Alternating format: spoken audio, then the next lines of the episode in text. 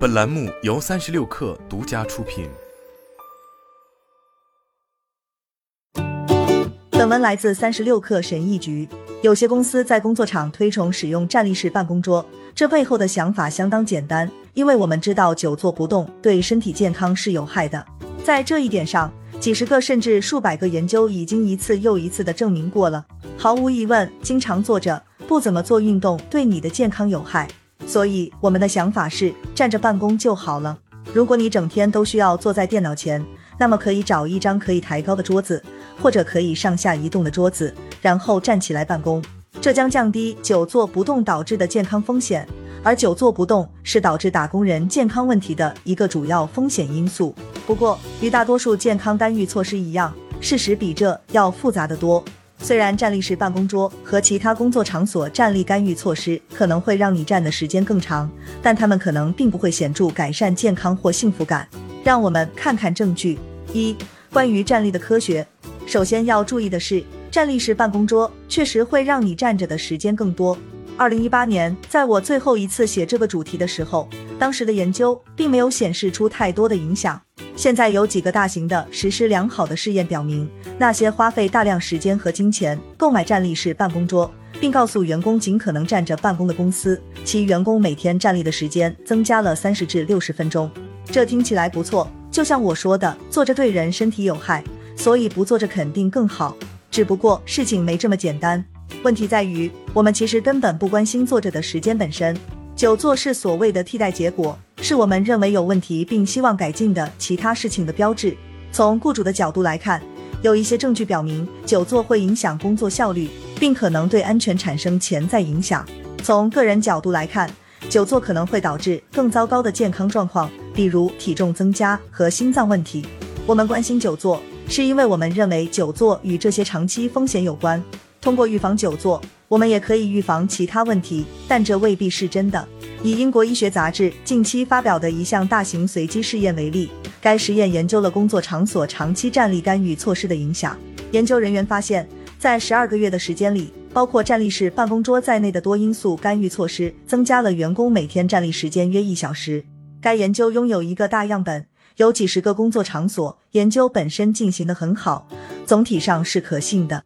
在衡量人们站立时间的同时，作者还测量了参与者的健康、幸福和工作效率情况。例如，他们观察人们是否体重有所减轻、睡眠质量更好、工作效率更高、是否感到疼痛等。研究发现，参加站立式干预并拥有站立式办公桌的人和没有站立式办公桌的人之间没有明显的差异。这项研究发现，站立对防止久坐不动有很大的好处。但对我们真正关心的关键健康问题和其他结果都没有明显的好处，这是一个很大的问题。因为就像我说的，站立只有在它改善了其他事情的情况下才重要。如果站立不能减轻疼痛、帮助减肥或有其他好处，那么我们把钱花在站立式办公桌上为的是什么呢？难道只是为了稍微改变员工在工作时的姿势吗？二，坐着 versus 站着，在有关站立式办公桌的研究中。很少提到其与健康的关系，这些研究都是相当相似的，样本都很小，主要是为了证明立式办公桌能让人们站得更多，而很少研究其对健康或工作效率的影响。即使是专门研究健康结果的试验，样本也往往较小，无法发现真正的影响。有些研究发现了其对健康的益处，有些没有，但所有这些都不足以确定站立是否真的能改善健康。换句话说。并不是我们已经证明站立式办公桌和站立式干预是浪费时间，而是说到目前为止，我们还没有进行足够的研究来证明其是否是浪费时间。为了研究这些至关重要的健康和效率结果，我们需要更大规模的研究，纳入更多的人群。这些事情我们还没有真正做过。话虽如此，据我所知，英国医学杂志的新论文是迄今为止对这些干预措施进行的最大规模的试验。干预组和对照组之间在所有重要结果上都没有重大差异。虽然在一些方面有了微不足道的改善，但可以说站立式办公桌对健康或幸福感几乎没有什么好处。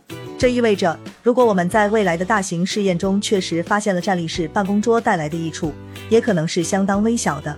我们不能排除站立式办公桌能改善健康的可能性，但我们可以说。花大量的时间和金钱，让人们在工作场所每天多站六十分钟，可能对我们真正关心的事情没有多大好处。是的，这样做会让人们占的时间更多，但每人五百多美元的办公桌，加上员工培训和奖励员工的额外成本，可能不会带来最初设想的健康福利。不过无论如何，这都不是一个板上钉钉的答案，因为研究是有限的。就我个人而言，我非常喜欢过去用过的站立式办公桌，它至少可以让我在站着和坐着之间轮流切换。但这能改善我的身体健康，提高工作效率吗？未必。好了，本期节目就是这样，下期节目我们不见不散。